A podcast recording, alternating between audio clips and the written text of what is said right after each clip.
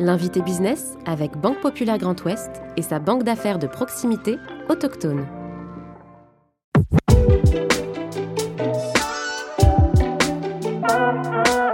Basée à Bonnemain, son entreprise développe des solutions de maisons connectées, du pilotage du confort des bâtiments jusqu'à la gestion de la performance énergétique.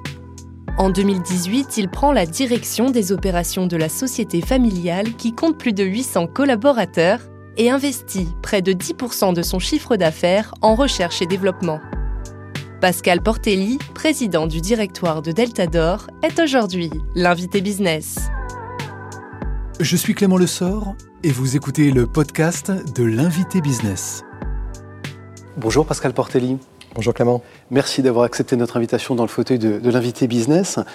Euh, Pascal Portelli, vous avez exercé pendant une quinzaine d'années chez Technicolor, en y ayant assuré d'ailleurs un certain nombre de, fonctions, et notamment euh, responsable euh, du département Maison Connectée, on aura l'occasion d'y revenir. Et vous rejoignez Deltador en 2017. Peut-être nous raconter, nous expliquer dans quel contexte se fait cette rencontre décisive, sans doute, pour votre carrière, avec la famille Renault. Alors la famille Renault euh, souhaitait euh, passer la main et euh, vous n'avez pas une génération qui, qui, voulait en interne prendre, prendre la succession, donc elle, a recherché un dirigeant à l'extérieur. Trop jeune peut-être encore? Oh, Absolument, enfin, entre deux générations. Valérie Renault, sa fille, souhaitait, souhaitait prendre du recul et puis la génération d'après était un peu jeune. Et donc on s'est rencontrés à cette occasion-là et moi ça correspondait vraiment à un projet que j'avais alors j'avais beaucoup apprécié mes 15 années euh, dans l'électronique, j'avais été dans plein d'endroits dans le monde. Et puis ça faisait plusieurs années que je me disais que j'avais besoin peut-être d'un peu plus de sens, euh, un peu plus d'humain et d'incarnation. Et donc euh, je réfléchissais à aller dans une ETI ou dans une PME à la diriger. Donc il y a vraiment deux projets qui se rencontraient à un moment parfait. Moi j'étais prêt, j'étais parisien depuis des années, j'avais envie de sortir de Paris aussi. Donc c'était vraiment la rencontre parfaite au bon moment. Euh, un, peu, un peu miraculeuse, je dirais. Euh, et puis, euh, donc j'ai visité l'entreprise, j'ai visité l'usine et ça m'a énormément plu. Voilà, parce que ça, c'était vos aspirations de changer de projet professionnel, ou en tout cas de vous diriger vers une entreprise de taille intermédiaire ou plus petite, plus humaine. Mais qu'est-ce qui vous a séduit concrètement dans le projet de la famille Renault, dans le projet Deltador Alors, il y, a beaucoup de choses. D'abord, le caractère familial au bon sens du terme, c'est-à-dire un paternalisme et un paternalisme bienveillant, positif. Euh, le fait que l'entreprise dans le secteur de l'électronique soit toujours restée produire en France, qui est quand même assez unique. Hein. L'électronique, c'est malheureusement une industrie qui est massivement basée en Asie. Euh, L'Europe et la France, c'est vraiment l'exception. Euh, donc ça demande une volonté, ça demande des convictions. C'est pas quelque chose qu'on fait spontanément, non seulement pour des raisons économiques, parce que beaucoup de fournisseurs sont aussi en mm. Asie.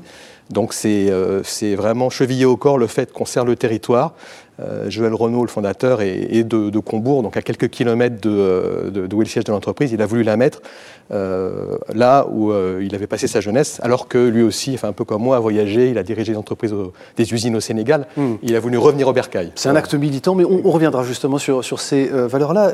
vous évoquez justement Joël Renault, le fondateur de cette entreprise, et son épouse Monique. Depuis sa création dans les années 70, c'est la première fois que quelqu'un, en tant que président du directoire, n'est pas issu de la famille, n'est pas en tout cas au capital euh, également. Qu'est-ce qui a fait euh, de vous le bon candidat? Alors il y a plusieurs choses. Il faut peut-être leur poser la question. Oui, Je vous, laisse, On en a parlé évidemment. Hein, euh, il y a plusieurs choses. il y a d'abord une expérience dans le secteur de l'électronique et de la maison connectée. il y a le fait d'avoir une expérience à l'international. Ça faisait partie de la, la, volonté de la famille Renault de s'internationaliser plus.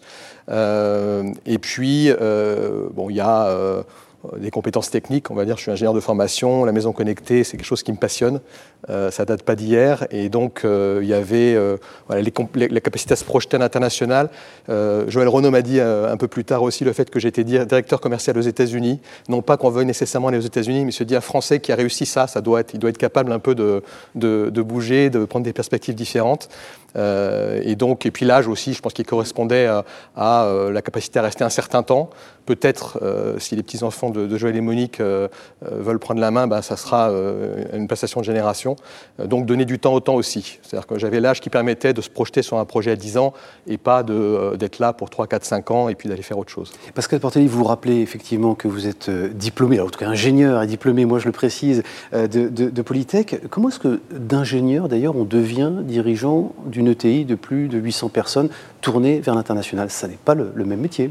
Alors, ce n'est pas le même métier. En même temps, euh, c'est une entreprise d'ingénieurs, un Deltador. Euh, d'abord, les deux fondateurs sont ingénieurs. Euh, un couple d'ingénieurs, ce qui n'était pas fréquent en 1970.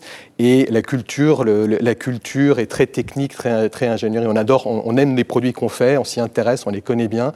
et donc, c'est assez, finalement, c'est assez naturel. On est peut-être même un petit peu trop une culture d'ingénieur. Et parfois, il faut se forcer un petit peu pour être un peu plus commercial, un peu plus marketing, avoir toutes les cordes à son arc. Donc, c'est assez, c'est assez naturel, en fait. Comment vous remédiez justement à ce manque de commercialisation aujourd'hui? Vous le compensez par des, profils que vous allez rechercher Oui, on le remédie d'abord en, mm. se formant. Hein. Euh, on a des profils qui sont très technico-commerciaux, euh, qui peuvent être d'excellents commerciaux, mais qui, euh, voilà, qui, parfois basculent un petit peu trop sur la technique. Aussi parce qu'on a des clients qui sont assez techniques et donc c'est assez naturel. bon, effectivement, on embauche. on a embauché à date presque 80 personnes cette année. Et puis on forme énormément. Alors ça, c'est aussi une des forces des entreprises familiales en général, c'est qu'on prend, on investit dans ses, euh, dans ses employés, dans ses salariés, et donc on, a euh, typiquement un hmm. pourcentage du chiffre d'affaires deux à trois fois le budget formation de la plupart des entreprises. On parle beaucoup euh, en ce moment dans l'industrie, Pascal Portelli, de relocalisation, d'un renouveau de l'industrie française notamment et européenne sans doute. Deltador a fait le choix de ne jamais délocaliser, ce n'est pas très, très, très commun, c'est une conviction qui est très forte. Comment est-ce qu'on porte ces convictions tout en restant d'ailleurs compétitif? La conciliation des, deux n'est pas toujours évidente. Alors c'est une, une, excellente question. Euh, d'abord, on les, on les porte en s'ancrant dans le territoire, c'est-à-dire en prenant le plus possible des fournisseurs locaux. Alors, je dis le plus possible parce que ça n'est pas toujours possible dans l'électronique. Euh, beaucoup de composants ne sont fabriqués qu'en Asie. C'est pas qu'ils sont moins chers en Asie, c'est qu'on ne les trouve qu'en Asie. Donc là, on n'a pas le choix. Mais quand on peut sous-traiter, par exemple, tout ce qui est euh, euh, emballage, les coques plastiques des produits, on le fait de préférence en local et on s'embarque dans des projets à long terme avec les fournisseurs locaux. Parce qu'on doit investir, ils doivent investir. Donc il faut qu'on ait ensemble les perspectives à 5 ou 10 ans. Sinon, on n'investit pas assez, on n'est pas performant. Euh, après, effectivement, la compétitivité, on peut pas. Voilà, on est, une entreprise privée. Hein, il faut qu'on arrive à avoir les bons prix et à gagner, euh, à gagner un peu d'argent. Euh, donc, ça suppose ben, d'être efficace, de beaucoup se robotiser, d'automatiser au maximum, de façon à pouvoir être efficace contre des concurrents qui sont internationaux. L'électronique, c'est très international. Les concurrents, ils sont partout, en Asie, aux États-Unis, même en France. Quand on vend en France, on a face à nous euh, bien plus que les entreprises françaises. Je voudrais qu'on parle évidemment qu'on ait un mot sur la conjoncture qui est en train de vous donner raison justement d'avoir fait le choix de concentrer euh, vos productions notamment euh, ici sur le territoire. manque de disponibilité des, composants, ça c'est un fait, c'est conjoncturel, ça semble d'ailleurs vouloir durer. À cela, il faut ajouter évidemment le prix du, transport, hein, la hausse du prix du transport maritime avec le fret qui a explosé. Néanmoins, vous dites, et on vous entend dire, que vous restez, continuez de rester euh, optimiste. Qu'est-ce qui vous rend optimiste, euh, Pascal Portelli? Alors, le, cœur de métier de, de Deltador, c'est l'efficacité énergétique. Dans les années 70, euh, l'entreprise a été portée par les chocs pétroliers et le fait qu'on fait des produits qui permettent d'économiser de l'énergie. Donc évidemment, là, on est sur une problématique qui est, assez, qui est très très forte en ce moment, et même si l'économie peut donner globalement des signes d'inquiétude ou de faiblesse pour 2023 ou 2024, sur le secteur de l'efficacité énergétique, on, est, on est assez optimiste, parce qu'on voit bien que les besoins sont énormes. Il y a des opportunités. Hein, Il y a des opportunités, mm. ben, voilà, tout le monde, se, vous avez sans doute vu les campagnes gouvernementales. voilà, Appelons la sobriété. Pour la sobriété, mm. voilà, je, les, slogans, les slogans mm. euh, en, en, trois mots. Hein. Mm. Et donc, euh, on aide, nous, quand ils disent je, baisse, euh, je baisse, ça veut dire baisser sa température. C'est ce qu'on fait. On est leader français sur les thermostats. C'est notre métier. Donc, on a les solutions qui permettent, entre guillemets, de, passer l'hiver sans, avoir de, de sans avoir de compromis sur le confort. C'est-à-dire que c'est il y a cette, cet, imaginaire qui est on va tous avoir très froid, etc. En fait, on peut économiser d'énergie sans avoir froid. Il suffit de baisser la température quand on n'est pas là, dans les pièces qu'on n'occupe pas, on économise beaucoup d'énergie et euh, on n'aura pas froid pour autant. Alors il faut préciser justement pour celles et ceux qui nous regardent et nous écoutent, euh, le chauffage qui représente 66% des consommations énergétiques d'un foyer, l'eau chaude sanitaire 11%, ça veut dire que le contexte énergétique actuel représente une véritable opportunité justement pour vous, pour vos solutions. Absolument, absolument. Il y a, euh, euh, il y a, il y a des capacités bien réglées, bien réglées sur le thermostat, ça peut être 15% de facture énergétique en moins. Donc on parle de centaines d'euros économisés chaque année. C'est-à-dire que vous faites un retour sur investissement en un ou deux ans. C'est difficile de trouver mieux. Euh, et, encore une fois, dans la mission de l'entreprise, il y a être éco-responsable sans compromettre le confort des clients, des utilisateurs.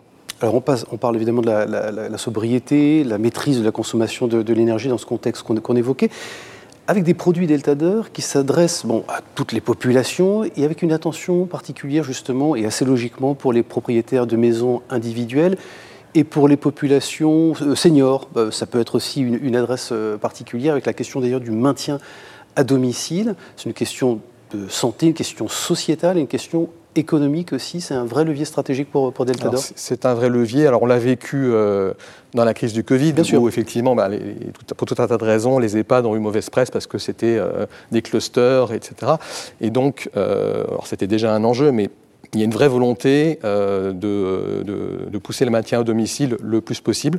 Euh, c'est euh, humainement la bonne solution, c'est économiquement la bonne solution, parce que c'est, la, communauté et l'État ne peuvent pas non plus supporter des coûts dans des, institutions spécialisées quand ça n'est pas nécessaire. C'est ce que tout le monde souhaite. personne n'a envie d'aller, parfois on n'a pas le choix, mais personne n'a envie d'aller en EHPAD quand ce n'est pas nécessaire. Donc nous, on travaille beaucoup avec des résidences adaptées, des résidences seniors, de façon à offrir tout un tas de mécanismes de, sécurité.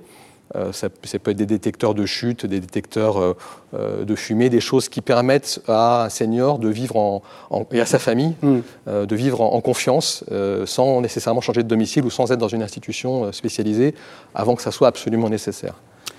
Peut-être pour terminer, feuille de route, j'ai envie de parler de 2028 parce que c'est un objectif que vous êtes donné avec 70% de votre chiffre d'affaires qui devrait se faire à l'international. Ça, c'est un vœu pieux ou c'est un objectif réaliste, réalisable selon vous? Alors, Considérant le contexte.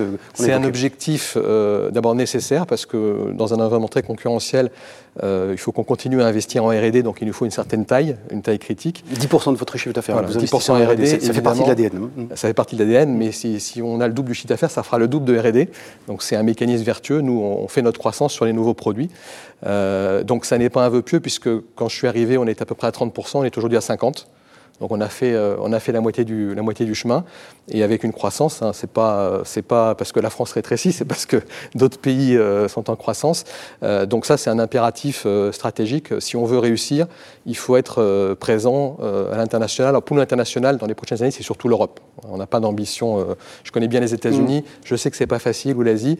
on a suffisamment à faire en Europe avec l'énergie, avec le maintien à domicile pour pas avoir besoin d'aller euh, très très loin. Bon, et notamment du côté de, de l'Allemagne. Merci beaucoup Pascal Portelli d'avoir accepté notre invitation dans le fauteuil de l'invité business. Et je rappelle que vous êtes le président du directoire chez Deltador. Merci. Merci.